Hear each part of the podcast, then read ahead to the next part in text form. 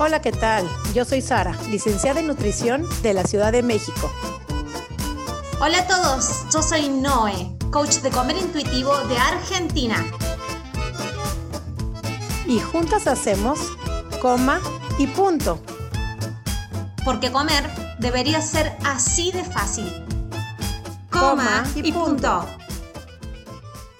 Hola, hola, ¿cómo estás? Estamos en coma y punto. Feliz de estar contigo. Cada episodio es maravilloso, nos trae cosas increíbles con invitadas maravillosas que acceden flexiblemente, que les encanta estar. Feliz, ¿no? Y yo, ya saben que nos encanta este proyecto, ¿no? ¿no? El episodio pasado hablábamos que era como de alguna manera el proceso de sanación, entonces estamos en coma y punto de cuando, más que lo que nosotras damos, porque nos encanta de, y creo que dar es algo que nos hace te hace completa, te, te hace sentirte de alguna manera completa, no, no, no, no lo sientes así, ¿cómo estás?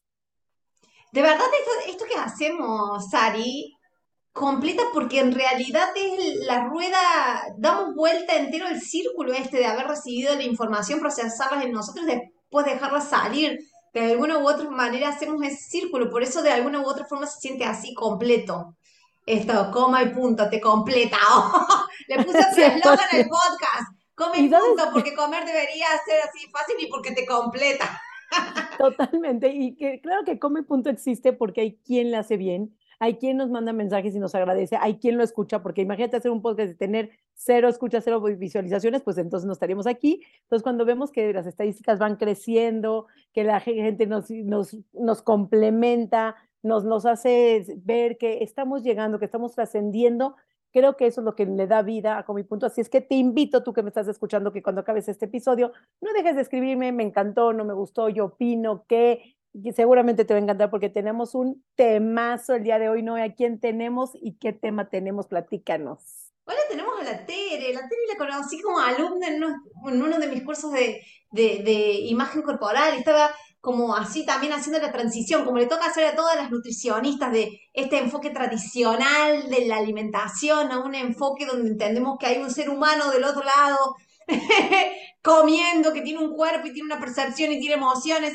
Tere, Tere Chueca, nutricionista con enfoque JAES y terapeuta práctica basada en mindfulness, certificada en trastornos de conducta alimentaria, inteligencia emocional y psicología de la alimentación. Ayuda a personas, especialmente mujeres, a mejorar su relación con su cuerpo y la comida de manera que puedan incluir prácticas de autocuidado que integren su diversidad corporal y funcional. Su objetivo es que sus compañeras consigan una alimentación libre de culpa y vergüenza, en la que aprendan a sincronizarse con su cuerpo para nutrirlo desde el respeto y la conexión. Es creadora del podcast Medita con Tere Chueca y co-creadora del podcast La otra cara de la nutrición con Crisia Fransken, que también la vamos a tener por acá. ¿La tuvimos, la tuvimos a Crisia? ¿La tuvimos a Crisia? No, no, no, la todavía no la, tenemos en la lista. La tenemos en la lista. Ah, está en la lista. Vamos a tener a las compañeras. Vamos a tener a las compañeras. Entonces, bienvenida. que tenemos un episodio en su, yo tengo un episodio y tú tienes un episodio en su podcast que lo que pueden ir a escucharlo también. Lo estamos haciendo como una interacción. Ahí me confundí. Hemos grabado episodios las dos en su podcast. Bienvenida, compañera de producción de podcast Tere. ¿Qué tal? ¿Qué tal? ¿Cómo están? Yo soy feliz de estar aquí. Soy fiel fan del podcast Coma y Punto. Eh, y fiel fan de, de Noé y de Sari, porque la sigo ya hace unos tres años y me encanta el, contenido. De hecho, Noé decía, yo he estado en uno de sus programas, ¿no? De imagen corporal y fue el primer abordaje que tuve que me explotó la cabeza y que dije, es que tengo que cambiar el enfoque porque no funciona. Sí, así que gracias por la invitación. No, a ti por seguirnos, porque sé que nos sigues, sé que nos escuchas, sé que somos fuente de inspiración de tu podcast, de tu proyecto de vida. También sé que con mi punto es parte de tu inspiración, de tu inspiración en tu enfoque, en tu trabajo, lo cual nos llena de orgullo, de alegría y siempre nos encanta invitar a personas que con mi punto les hace hecho la diferencia en su proceso. Y platícanos quién es Tere, cómo llegas aquí, cómo llegas a donde estás el día de hoy, tu proceso, un poquito de ti. Y el pedazo de tema hermoso que va a hablar también Tere hoy. Sí, bueno, yo, eh, parte importante de mi historia es que empecé a bailar desde los cuatro años. Y digo parte importante porque en el mundo de la danza siempre hay una fijación con, con el cuerpo, ¿no? Con la forma del cuerpo. Además que la, la clase tiene espejos por todos lados, entonces es imposible no verte, no exponerte, no compararte con las demás pruebas de vestuario, que hace poco he tenido prueba de vestuario era un momento crítico porque tienes que agrandar cuatro dedos, achicar cinco dedos y en esa época mi, mi profesora nos decía, yo les puedo achicar los vestuarios, pero no se los agrando, ¿no? Entonces, eso ya fue hace muchos años, ahora ya no es así, felizmente hemos trabajado todas en, cambiar también y en, y en, respetar y en aceptar la diversidad corporal, pero claro, cuando yo tenía 5, 6, 7 años hasta la adolescencia era así, ¿no? Era muy estricto y era, te tienes que ser muy delgada porque en el escenario te hace ver grande. Por lo tanto, el vestuario no se luce, ¿no? Y, y demás. Entonces ahí empezó mi, mi, lucha con mi cuerpo, además en mi familia también yo siempre he sido la, la gordita de la familia. Mi hermana eh, no levantaba ni un dedo y tenía abdominales marcados y comía lo que quería, todo el día papas fritas y eh, la metían al tenis y era como que ah, no, no corría, ¿no? Porque no, la pelota está muy lejos, entonces no le daba. Y yo hacía todos los deportes, bailé, nunca dejé de bailar desde los cuatro años, entonces ya llevo 30 años bailando y natación, que la natación, que el tenis, que la gimnasia, que, que salir a correr, que salir a caminar, que todo, y siempre era una lucha constante, ¿no? Y esa diferencia de ella sí puede, tú no, sobre todo en temas de alimentos. Cuando, no sé, desaparecía un chocolate, era quién se lo comió, seguro Teresa, ¿no? Porque era la gordita de la casa, entonces claro, si desaparece un dulce, eh, ella es la que se lo ha comido. Y así, bueno, temas también de, apodos, ¿no? Dentro de la familia. Felizmente en el colegio nunca tuve ese problema, pero dentro de mi familia sí, había este dicho del que se pica pierde. Entonces tenías que aguantar como que todo lo que te molestaban de diferentes cosas. Y bueno, eh, un poco empecé a estudiar nutrición un poco por eso, eh, para conseguir, ¿no? La manera de, de, comer perfecta que me ayude a, a cambiar la forma de mi cuerpo. Y me, me, bueno, entré en un trastorno de la conducta alimentaria, desórdenes alimenticios, eh, trastorno también de, de, imagen corporal, ¿no? Tenía una obsesión por el ejercicio, entonces me pasé de un extremo al otro. Eh, y claro, antes me molestaban porque era muy gordita y luego me empezaron a molestar porque era muy flaca, ¿no? Que no tienes poto, que no tienes eso, que no tienes lo otro. Entonces yo dentro de mí pensaba, ¿por qué nunca estoy suficiente, no? Ni cuando estoy gorda era suficiente y ahora que estoy más delgada tampoco lo soy, no, no soy suficiente. Y bueno, lo veía en mis consultas también, veía cómo las personas cada vez que hacían una, una dieta volvían con más, después de un tiempo, habiendo cogido peso, inclusive aumentado peso, con una muy mala relación con la comida, muy frustrados, me decían, te juro que estoy haciendo exactamente lo que me dices, pero es que no funciona, mi cuerpo es el problema, ya no sé qué hacer con mi cuerpo. Y esto me llevó a decir, bueno, esto tiene que cambiar, ¿no? Esto no puede ser así. Después de unos, sí, seis, siete años de práctica de, de, nutrición en consultorio, en diferentes lugares, tanto gimnasio como consultorio privado. Pasaba esto, entonces ahí fue cuando decidí ver la parte de, de, mindfulness. Pero yo en un inicio abordé el mindfulness como diciendo, ¿qué puedo hacer para que la persona se adhiera a la dieta? Porque en la universidad te enseñan que si la dieta no funciona es porque la persona no la hace. Y que lo que está en el papel tiene que funcionar y que la persona te miente y que no la hace, ¿no? O yo en realidad pensaba que yo estaba haciendo algo mal o que yo no tenía las herramientas de poder conseguir la adherencia de mi paciente al programa, o que no le podía acompañar y no lo podía ayudar con sus problemas de ansiedad y de picoteo y etcétera. Entonces dije, bueno, encontré el Mindful Eating investigando en, internet y decidí hacer una maestría en terapias basadas en mindfulness, que la verdad que fue un antes y un después brutal, ¿no? Y ahí conocí el enfoque, de, eh, no, bueno, de salud en todas las tallas, el enfoque no dieta, y ahí también cuando yo estaba viviendo, porque esto lo estudié en Barcelona, eh, conocí a Noé. Entonces fue mi, empezó mi, mi transición primero conmigo, con mi cuerpo, ¿no? Como amistarme yo conmigo, con mi cuerpo y, y, poder mi relación con los alimentos y mi relación con la comida, eh, perdón, y, y, con mi cuerpo. Y luego poder acompañar a, a las personas desde ahí, ¿no? Ya no desde que tienen que modificar o adaptarse a un papel que yo les doy, sino desde encontrar qué es lo que su cuerpo realmente necesita. Y aquí estamos. Qué pedazo de capitalización, ¿no? Porque ahora tiene dos podcasts a su nombre, uno es autor y otro es coproductora, y si te dedicas a full time, más, digamos, a este tipo de acompañamiento que es totalmente, es en otro, en, en vereda a lo que venías haciendo y lo que te formaste. Entonces, definitivamente esa maestría fue un antes y un después en tu vida. Quiero que ahondemos en el tema que estás proponiendo, porque es lo que últimamente estás viendo mucho también en tu consulta, que es cómo afectan nuestras emociones, y quiero que lo reformules bien, porque capaz que lo estoy parafraseando, cómo afectan nuestras emociones a nuestra digestión. o a, a, todo este proceso de la relación también con la comida cuando ya está dentro de nuestro organismo. Contame un poquito de eso. Sí, definitivamente eso es algo que estoy viendo mucho en consulta y es algo que yo también he sufrido mucho, ¿no? De problemas digestivos. Lo has dicho bien, es cómo las emociones o, eh, tu mundo interno afecta también en cómo tu cuerpo digiere, porque al final las emociones se digieren, ¿no? De una u otra manera. Y tenemos esta conexión muy especial que es el eje intestino-cerebro, que se comunican de un lado hacia el otro. O sea, mi cerebro le comunica a mi intestino, pero mi intestino y mi sistema digestivo también le comunica a mi cerebro. Y a veces nos olvidamos de eso. Y no se trata, normalmente cuando tenemos problemas digestivos, ¿no? Estreñimiento, diarreas, gases, hinchazón, abalonamiento, reflujo, etcétera, solamente se enfocan en, en la comida, en lo que uno come.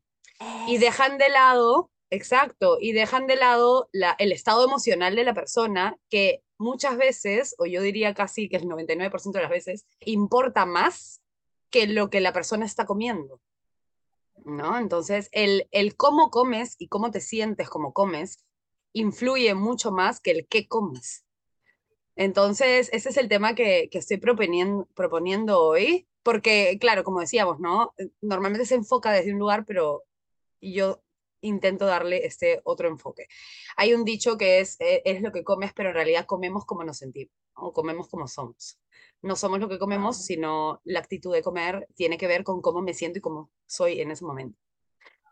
Vos sabés que lo que vemos mucho, lo que yo veo por lo general en mis alumnas en los cursos y también en las seguidoras que me dejan mensajes, es de esto de haber empezado a sacar un montón de alimentos, lácteos, eh, gluten, todo, porque se autodiagnosticaron con una celiaquía o una eh, que son que, no les cae bien ciertos alimentos. Y después me dicen, no, pero en el momento que lo como tengo todos estos, eh, estos síntomas digestivos. Y, y, y, yo le pregunto, ¿te diagnosticaron? ¿Te hicieron biopsia? O sea, sos celíaca, tenés esa intolerancia a la lactosa y de pronto nos damos cuenta y empiezan a hacer un, proceso de dejar de hacer dietas, capaz que todos esos síntomas eran por el miedo que le tenían a esa comida o por el miedo que le tenían a su cuerpo de engordar porque la estaban comiendo. Entonces, claro, están comiendo en un estado que es de alerta y este eje que estás hablando, cerebro-intestino, eh, se rige 80-85% con neuronas que son del sistema parasimpático, o sea, de estado de relajación. Eh, están todas desactivadas, entonces nunca vas a digerir porque tu sistema digestivo no está funcionando porque no está inervado con el estrés, está inervado con la relajación. Entonces, el tenerle miedo a ciertos alimentos ocasiona este tipo de sintomatología de hinchazón o de rechazo, de tránsito lento o de reflujo. El estar en estrés, este, tenés este reflujo, pero ¿qué es lo que primero que hacen los médicos o las tendencias de hoy es, ah, te saco los lácteos, ah, te saco entonces, lo único que estás haciendo es reforzar el miedo que le tenés a esos alimentos y al final ya no hay nada más que sacar. Llega un punto de que no hay nada más que sacar. Totalmente. Y sabes que me estás haciendo recordar varias cosas, mi Noé, ahí. En la tolerancia hay una estadísticas que después de 30 años a ciertas personas, no voy a decir a todas, hay una intolerancia a los lácteos que causa inflamación, gases, malestar, whatever. Pero gran parte de los pacientes que yo he visto que tienen y desarrollan esa intolerancia es porque los sacaron por alguna dieta. Entonces, una vez que tú los sacas, el que se desacostumbra a recibirlos y cuando los vuelves a incorporar, porque la vida sí es porque vas a volver a incorporar azúcar y vas a volver a incorporar carbohidratos aunque hayas hecho dieta keto y vas a volver a incorporar lácteos porque la vida misma te presenta alimentos y lo más placentero en este mundo es comer y comer sin culpa. Entonces, cuando tú incorporas esos alimentos, tu cuerpo se desacostumbra y hay que hacerlo como una literal, una ablactación. Como empezaste con tu niño chiquito de un cachito poquito y a ver cuál, y si ese no le cayó, y entonces a lo mejor como cambiamos las fórmulas de los nenes chiquitos, si esa fórmula no le vino bien, habrá otras fórmulas. Entonces a veces les digo, si esta leche no, ¿qué otra leche sí? Se trata de sumar, no de eliminar. Yo como nutricionistas tenemos que ver de qué manera puedes comer la mayor cantidad de alimentos sintiéndote bien, porque la misma lechuga en estrés o el mismo pastel en estrés, tu cuerpo no va a entender y no va a detectar que estamos en el 2020 y tantos, este, comiendo un pastel de chocolate con un estrés altísimo, con una culpa altísima, no entiende que estabas tú en la dieta, name it, la que tú quieras, este, y estás en un estrés porque estás rompiendo la dieta, tu cuerpo siente estrés, eleva cortisol y lo único que entiendes es que a lo mejor viene un tigre atrás de ti, tienes que pegar la carrera para que no te come el tigre. Y nada más es un pedazo de pastel, de chocolate o de pizza o de brócoli o de lo que tú hayas decidido comer, pero ese estrés, esa generación de cortisol te va a inflamar y va a inflamar todo porque estés en el estado de alerta donde luego vas a necesitar esa energía para pegar la carrera, si fuera que un tigre viene atrás de ti. No sé si me expliqué y desarrollé el concepto en el que decidimos con Tere poder hablar de cómo comemos los alimentos, qué señales le mandamos al cuerpo, cómo lo registra el cuerpo y cómo detecta nuestro intestino, que se dice, ¿no? Que el intestino es el segundo cerebro, que también tiene que ver con las emociones y de qué manera nos relacionamos con los alimentos. Sí, definitivamente. El, el intestino es el segundo cerebro del cuerpo porque tiene 200 millones de neuronas en el, en el sistema digestivo y a eso súmale la colonia de bacterias que tenemos, que también tienen una importancia, ¿no? Tenemos entre 30 y 400 trillones de bacterias en el intestino. Son más bacterias que células en el cuerpo. Y las bacterias también producen eh, neurotransmisores como la dopamina, como la serotonina, ¿no? Dicen que hay estudios donde se ve que el 80% de la dopamina se produce por las bacterias del intestino, el 90%, el 90 de la serotonina. Para los que no saben qué es esto, la serotonina es un neurotransmisor que te hace sentir eh, felicidad, ¿no? Sensación de felicidad y la dopamina está relacionada con la recompensa, como cuando ganas un premio o es lo que te motiva a actuar hacia llegar a algo.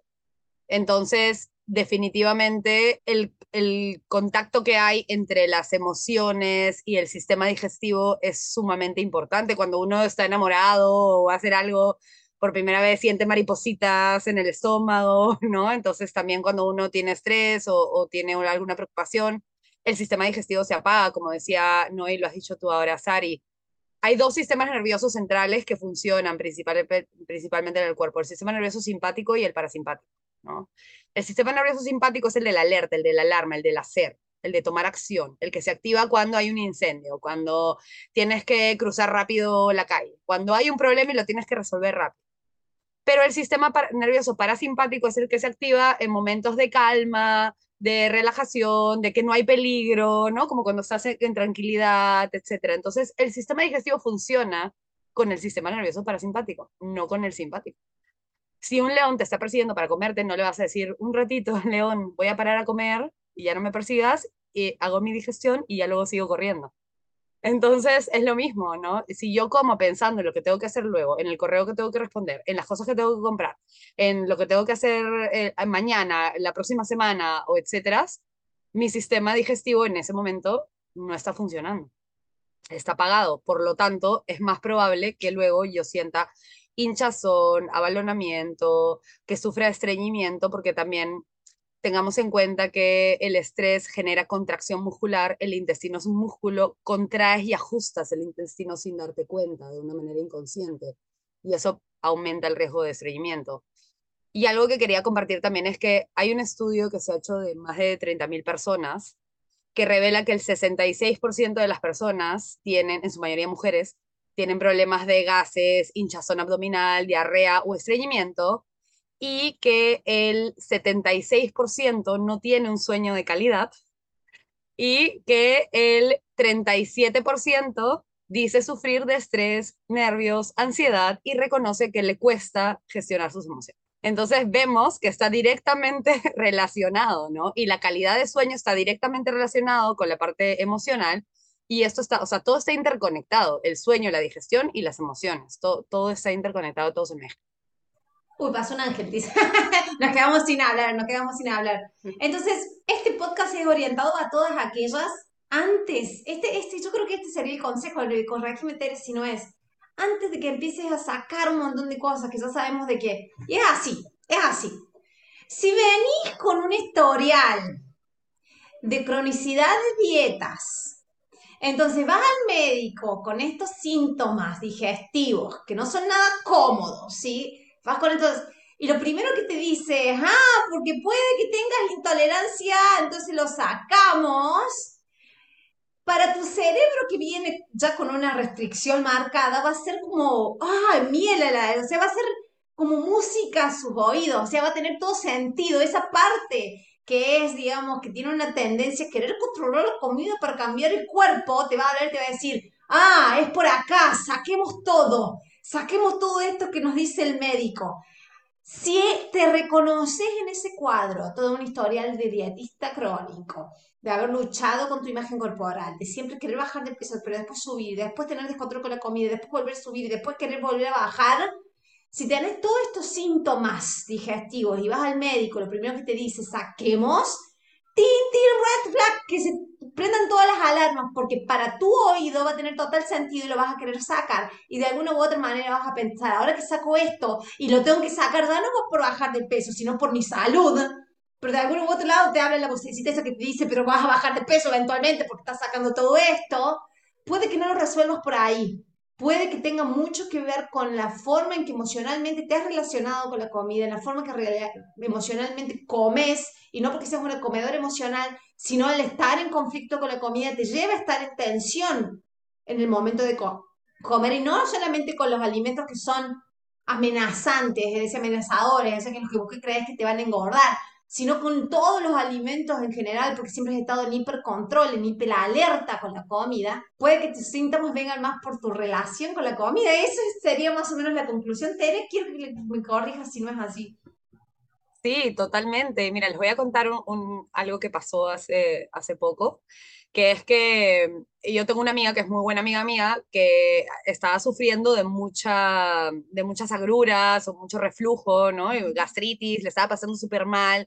Y me decía, un día nos, nos juntamos para, para salir a, a comer, eh, hace tiempo que no nos veíamos, etcétera. Entonces ella me contaba en el camino mientras íbamos al restaurante que ya no sabía qué hacer, que estaba comiendo puro pollo hervido y verduras hervidas y que le caía súper mal y que ya no sabía qué más quitar, ¿no? De su alimentación y que comía con miedo. Cada vez que comía algo que no era pollo y verduras eh, hervidos, comía con mucho miedo y le dolía mucho el estómago.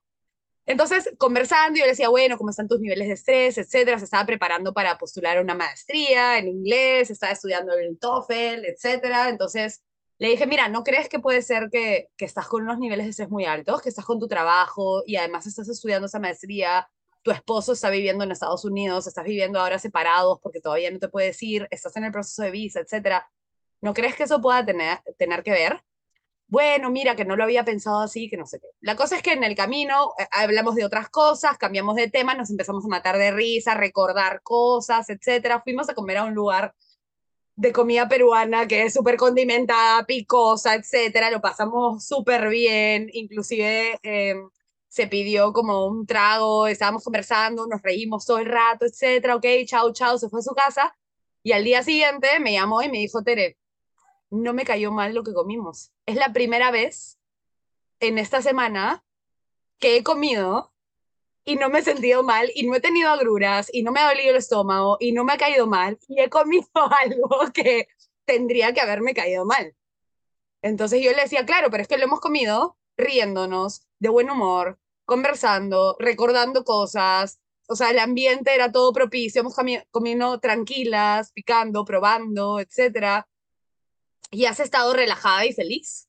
Entonces, eso es algo que me demuestra que tiene mucho que ver qué relación tienes con la comida y, y, cómo estás en el momento en el que comes, muchísimo más que qué es lo que estás comiendo.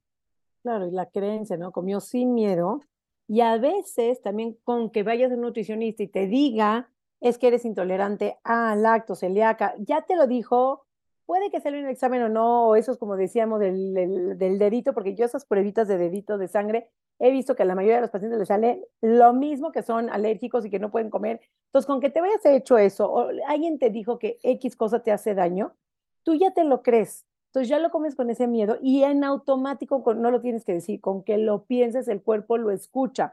Y en automático tu cuerpo le mandas la señal, inflámate, siéntete mal. Y algunos me podrán decir, no, es que te veras, me siento mal siempre que como. Pero no tenemos que buscar la manera de cómo vivir nada más comiendo con pechuga porque además se la pasan mal también. O sea, también están inflamados. Aunque comen la pura verdura y la pechuga también se inflaman, también la pasan mal justamente ayer, presidente, me saliendo de recordar que salimos a cenar con unos amigos y ella decía, es que no como esto y no como esto y me tomo mi pastilla, igual me inflama, entonces decía el marido, pues ya entonces igual te inflamas, ya disfruta de la vida. Pero yo creo que ellas son sus creencias que tienen muchísimo miedo a subir de peso. Entonces, esas creencias le vas mandando a tu cuerpo. Entonces, entre más te quiten, como dijo Noé, claro, bueno, pues igual y me quiten y entonces bajo de peso y entonces todo eso se hace un círculo vicioso en donde crees que quitas, crees que te sientes mal, pero entre más quitas, igual te sigues sintiendo mal y no la pasas bien y no disfrutas de la vida y entonces vas a restaurante y restaurante, ya ningún restaurante hay ni opciones para ti, entonces ya te privas de poder salir porque nunca puedes comer, entonces se vuelve insoportable la vida así de tanta restricción, viviendo mal. Lo que se recomienda ahí es bajarle al estrés,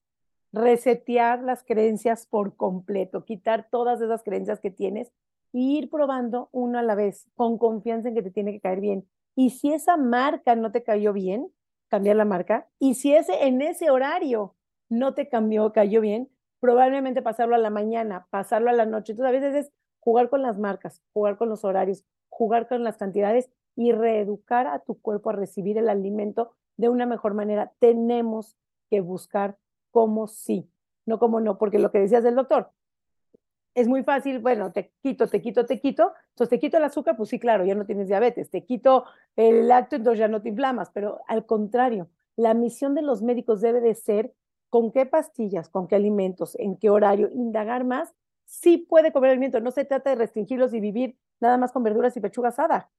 ¿De qué manera podemos lograr nosotros, profesionales de la salud, médicos o quien esté escuchando esto, cómo sí, qué marca, qué horario, en qué cantidad? Estamos por ahí, Tere. Sí, ahora también hay una dieta que está súper de moda, que es la dieta FOS, ¿no? De fosfoliosagáridos, eh, donde dicen que... ¡No sabía! Eso en, en Yo tampoco había escuchado nada, creo que ya estamos fuera de la cultura de dieta, ya ni vemos dieta por ahí. Sí, eso está súper, súper, súper de moda, sobre todo para personas con problemas digestivos, porque dicen que tal vez eres intolerante a los fosfoligosacáridos, que hay un montón de verduras y frutas que los tienen, o sea, ya te empiezan a quitar verduras y frutas y te hacen una dieta como de eliminación por un tiempo, que además solo se puede hacer, eh, según este, este plan FOS, solo se debería hacer por dos semanas, no por más porque si no empeoras la, la intolerancia o, los, los malestares. Claro, lo que decías, ¿no? Si tú dejas de comer un alimento por mucho tiempo, cuando lo vuelves a comer, ya tu cuerpo no se acuerda de cómo digerirlo, pierdes enzimas digestivas y te cae peor que cuando antes de que lo dejaras de comer, ¿no? Además que aumenta el miedo. Entonces, claro, a veces eh, me llegan eh, pacientes al consultorio que me dicen que el médico me ha dicho que tengo que hacer una dieta FOS. Entonces lo primero que hago es preguntarle, ¿en cuánto tiempo comes? ¿En qué lugar comes? ¿Cómo te sientes cuando comes? Y eso es lo primero que modificamos. Le digo, antes de quitarte cualquier alimento, vamos a modificar esto. Una pequeña práctica de mindfulness antes de empezar a comer y hacemos ciertos cambios en la medida de lo posible, ¿no? De, en el lugar donde estás comiendo, en el entorno, etcétera, dependiendo si estás en el trabajo, en su casa, y empezamos por ahí si de acá a un par de semanas te sigues sintiendo como te estás sintiendo, ya vemos la parte de, alimentación, a ver si podemos identificar algún alimento que pues efectivamente tu cuerpo está teniendo dificultad para digerir, etc. Pero vamos a iniciar con esto y con eh, manejar tu gestión emocional durante el día, ¿no? cómo te despiertas, exacto. Es el cómo antes del qué, ¿no? Lo que estás trabajando primero y el cómo tiene que ver todo que ver. Sí. Entonces, el qué, claro entonces no hablamos nada de alimentación, solo hablamos de gestión emocional. Y a la siguiente consulta me dicen, pues ya no, ya no me hincho, ya no me abalono, o sea... y le digo, ya ves, no, ¿para qué te vas a estresar más quitando comidas sin poder salir a, comer fuera, sin poder ir al cumpleaños, sin poder comer lo que te guste, etcétera? Eso más bien va a empeorar todos tus síntomas. ¿no? Y cambiar la microbiota intestinal, además, porque si dejamos de alimentar a las bacterias del intestino, eso es otra cosa que también empeora los síntomas. Yo siempre me acuerdo del caso de, tengo dos alumnas, la madre y la hija, ¿sí? Y las dos vienen muy heridas con la cultura de las dietas, de, tratar de, llegar a un, digamos, ese ideal de delgadez toda la vida, así, la madre y la hija. Bueno, la hija lo agarró más temprano, la madre después la trae la hija para hacer un proceso conmigo, y las dos, como diciendo, bueno, pero era mi abuela, era mi abuela, era una... Y las dos tienen este ejemplo, y las dos me lo dieron por separado, después les dije, tu hija me dio el mismo ejemplo. La abuela, que era la inicial de esto de, la locura, de la delgadez, que la marcó a la hija y a la nieta, llegó un momento de subir, claro, la abuela a los no sé cuántos años ya en su umbral de vida, se había creado todas las intolerancias a todo, ¿no? Intolerancia al gluten, intolerancia a la lactosa, intolerancia a esto, lo otro, en su locura de buscar delgadez. Empieza con demencia. Entonces empieza con, empieza con demencia, entonces empieza con estas lagunas mentales. Dice de que cuando empezó con demencia era la torta, las cosas con harina, las cosas dulces, no le caía mal nada. Entonces dice, ahí nos dimos cuenta de que ahí es donde mi mamá y yo, me dice la, la nieta, donde mi mamá y yo nos, nos dimos cuenta que nosotros también hacíamos lo mismo, nos creábamos estas intolerancias de alguna u otra manera para dejar, como para tener la justificación ahora desde la salud y no desde la locura de adelgazar, que estos alimentos los teníamos que sacar. Por eso te digo, cuando llegue el médico y te diga, sacamos esto, pero vos venís con un historial de dietista crónico, es un red flag. Es así como una pareja como que no, no, mm, por ahí no. Porque fíjate lo que le pasa a esta abuela, demencia, demencia senil, en sus lagunas de, de olvido se olvidaba de que se había creado eh, este discurso de intolerancia, y comía todo y todo le caía bien. Entonces, mucho pasa también por ahí, ¿no? En la, el historial de dietista crónico, no sé si lo podés ver también en tu historia, Tere, pero también en la historia de tus pacientes, el, que en algún momento el DSM va a tener que, poner esta categoría de dietista crónico como una conducta desordenada con la comida, ¿no? Sí, por supuesto. Y claro, hay personas que dicen, no, es que algunas intolerancias mejoran con la edad. Y no es que la intolerancia mejore con la edad, es que vas rompiendo creencias y le vas perdiendo el miedo a comer y trabajas tu gestión emocional y por eso ya no tienes la intolerancia que te habías creado antes. Hermoso, hermoso, sí. Claro, sí, sí, sí. No, qué importante es eso de ver, por favor, cuando vayan con un médico, así como recomendación, que no se vayan en el qué. No voy a decir, eso es muy importante hacer como un paréntesis acá. Sí tenemos gente que realmente es intolerante. Justo también me tocó ver una chica que con solamente tocar la harina de trigo, las manos se le inflaman, le sacan ronchas. O sea, de que hay ciertas intolerancias que el cuerpo no resiste, sí. También hay pastillas para lactosas, pastillas para las eh, leguminosas, importante. Hay maneras de comer las leguminosas para que no generen gases. También vean la manera de cocinar el alimento, eso es sumamente importante. A lo mejor una, un frijol, lava, lenteja, garbanzo, póngalo a remojar una noche antes. El agua tírensela a las plantas, tiene muchos nutrimentos para sus plantas. Denle un herbol, vuélvalo a tirar. Vean de qué manera sí. A lo mejor un plátano, siempre le digo a mis pacientes, a lo mejor un plátano por la noche te puede generar muchísima gastritis y el plátano en la mañana antes de ir al gimnasio, al ejercicio, te puede dar muchísima energía y hacer sentir sumamente bien. Entonces, los horarios es importante, la maduración del alimento es importante. Y otra cosa que quería yo aquí retomar contigo, Miter, que es sumamente importante, en el caso, sobre todo, de cuando hay reflujo, gastritis, se da mucho en los doctores, en la consulta médica, que sí es centrada en el peso, de culpar al paciente que tiene ese reflujo por su sobrepeso. Porque el sobrepeso es muy característico ¿sí? de reflujo o de gastritis. El reflujo, les quiero aclarar y quiero poner este punto sobre la mesa muy importante, la gastritis y el reflujo se da en todo tipo de personas. ¿Qué es lo que ha pasado?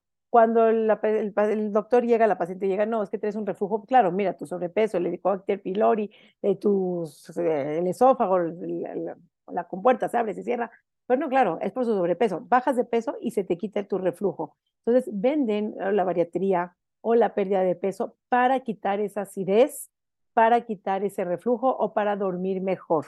¿Ok? Es importantísimo. Entonces, cuando yo le digo, y las personas delgadas que también tienen reflujo, ah, no, bueno, es que ellas tienen nicobacter. Ah, entonces el gordo tiene reflujo porque es gordo y el flaco tiene reflujo porque no funciona su esófago o cómo funciona aquí la cosa. Entonces, esto es muy importante porque estas características de reflujo es solamente, se atribuye mucho a ese sobrepeso que pongo entre comillas, pero quisiera quitar ese mito, quitar esa culpa en los pacientes, donde decir, se da en todas las tallas, la inflamación se da en todas las personas, no tiene que ver con el peso. No sé si quieras aclarar este punto acá. Sí, además también tener en cuenta que el sistema digestivo se activa, comas o no comas, cada cuatro o cinco horas. Las personas dietantes crónicos o, con cuerpos grandes que, les dicen que tienen que perder peso, suelen pasar también muchas horas sin comer, se aguantan el hambre. Eso empeora el reflujo en cualquier persona, ¿no? Sea persona de, cualquier tamaño de cuerpo. Yo en, en, el consultorio veo personas de todos los tamaños de cuerpo con reflujo ¿no? Entonces, y veo pacientes bariátricos con un reflujo mucho peor que el que tenían antes de la cirugía, porque eh, la cirugía bariátrica te cambia completamente la anatomía de la digestión y además te cambia completamente la microbiota intestinal y hay que reconocer que desde la boca hasta el ano es un mismo tubo digestivo. Entonces, la microbiota intestinal afecta tu salud bucal, afecta tu, mm, esófago, afecta el, el, estomaguito que te dejan eh, y todo cambia con ese tipo de cirugías. Entonces, tal vez en el muy corto plazo se lo mejora porque obviamente están tomando líquidos cada dos horas eh, y con eso a cualquiera tal vez haciéndolo le mejoraría el reflujo a un muy corto plazo, pero luego cuando ya están haciendo una vida normal por el cambio anatómico se los empeora. Ay, ay, ay, ese es un tema para otro podcast, ¡Ah! para otro episodio de podcast, porque eh, lo que venimos comentando con Sari es de que como la bariatría, la cirugía en sí, la intervención quirúrgica está como vendiéndose como pan, van a ser muchos los casos que se van a tener que hacer estos mismos procesos que uno hace, digamos, con sus alumnos, con sus pacientes de mindful eating, de reconexión corporal, de imagen corporal, pero ahora ya con una, una cirugía bariátrica encima, ¿no? Capaz con todas estas secuelas que también tienen, hacen al tema de eh, las emociones y la forma que digerimos. Ay, ay, ay, ay, temita, temita para continuar hablando en el próximo episodio. Tere, contale a la gente dónde te puede encontrar, compartir tus redes sociales. Sí, yo estoy en, en, Instagram, bueno, también estoy en Facebook, en Facebook, pero más activa en Instagram, como para guion bajo, respira, guion bajo, repite. Un poco porque es el mensaje que yo siempre doy de para por un momento, respira y luego continúas. Y si necesitas parar y respirar nuevamente, repítelo cuantas veces tengas que hacerlo. Y eh, como bien dijeron al principio, tengo mi podcast que se llama Medita con Terechueca, que en realidad lo creé en la pandemia para poder acompañar a, mis pacientes con prácticas de meditación que pudieran acceder desde Spotify en cualquier lugar.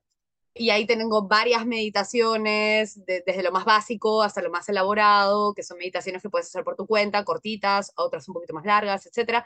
Y el podcast que tengo con, con Crisia Franzen, que se llama La otra cara de la nutrición, que también está en, en Spotify y bueno, y en otras plataformas, igual que, que este podcast. Hermoso, Tere, muchísimas gracias por, por, por, estar con nosotros. Sari, te corté, querías hablar. No, iba a decir lo mismo que tú, agradecerle a Tere que estuvo aquí con nosotros, que nos acepta todo tu activismo que estás haciendo. Sé que tu proceso también ha sido un camino y te lo agradecemos porque cada proceso, cada mujer que sana, sana una vida, sana cinco, seis, diez generaciones. Entonces, y, y, no nada más estás sanando tú y tus generaciones, sino estás ayudando a muchas mujeres a sanar. Y es que el que estés aquí, el que tengas tus podcasts, el que tengas tus pacientes desde una mirada distinta, desde una meditación, desde un parar, respirar, replantearse, cuestionarse, dejar de creer. Creo que eso fue lo, como, como lo que me llevo de este episodio, de no creer todo, creo con un comentario que dijeron, ya eres tal, prueba, cuestionate, mm. inténtalo. Lo que va a pasar es que te vas a inflamar, una, una inflamación más, pero capaz de que te das cuenta que a lo mejor sí puedes. Y no se trata, y lo voy a repetir una y otra vez, de comer menos, sino comer mejor, mejor para ti, porque lo que a ti te cae a otro no le va a caer. Entonces siempre la nutrición, y desde siempre nos los dijeron, tiene que ser individual, porque a cada persona el, el organismo funciona completamente diferente y es importante saberlo y conocerte. Y la única manera de conociéndote es meditando, es en el mindfulness, en la atención plena a ti. Y cuando uno está conectado y tiene una alimentación intuitiva, perfectamente sabe si verdaderamente hay algo que le cayó mal. No es, es que no sé, identificas inmediatamente, comí esto y me cayó pésimo. Sabes perfectamente si fue ese pescado que venía, te, te intoxicó. Cuando uno está conectado con la atención plena en lo que come, no hay duda de lo que te cae mal, en qué momento y por qué, o qué estado de ánimo estabas teniendo, o el coraje que hiciste, o la bilis que sacaste y por eso te pasó lo que te pasó. Pero para eso necesitamos estar en atención plena cuando comemos y darle al organismo la señal de que va a respirar. Y siempre lo decimos, no, no, acá, cuando vemos una manzana, agradece esa manzana que llegó a ti, dale la instrucción de que tu cuerpo utilice lo que necesite y deseche lo que no necesite. Y en ese bienestar podernos reconectar con nosotros y alimentarnos. Creo que estuvo hermoso este episodio, Tere. Gracias por estar aquí. Yo soy Nutrición Sari, en tanto en Instagram como en Facebook, en redes sociales, siempre dispuesta a ayudar, a contestar mensajes, escuchar tu opinión sobre este episodio. Y si conoces a alguien que está sufriendo horrible en su digestión, compártelo. Capaz y que algo le cache y puede ayudarle, ¿no? Gracias, mi querida Tere. Gracias, Tere, por compartirnos tu conocimiento. De verdad es hermoso ver cómo capitalizaste, digamos, todo tu, tu, proceso. Me acuerdo allá que cuando empezaste con el curso de imagen corporal, que todo te hacía sentido, que por acá, acá, acá hay algo que no conocía hasta ahora, es un secreto que se está dando a conocer y que está trayendo luz a mi proceso, a mi carrera, a mi profesión. Así que hermoso verte en tu camino ahora, Tere. Muchísimas gracias por compartir este episodio con nosotros. Mis redes sociales son mi cuerpo sin regla, tanto en Instagram como en TikTok, como en el canal de YouTube, donde vas a ver la grabación de este video. Nos vemos. Dejaros con comentarios con temas que capaz necesites escuchar o hablar. Dejanos un saludo para la Tere. Acá vas a tener también en, la base del video y también en, la descripción del video las redes sociales de Tere si te querés poner en contacto con ella. Muchas gracias por estar ahí. Nos vemos en el próximo episodio. Chau, chau. Coma y punto.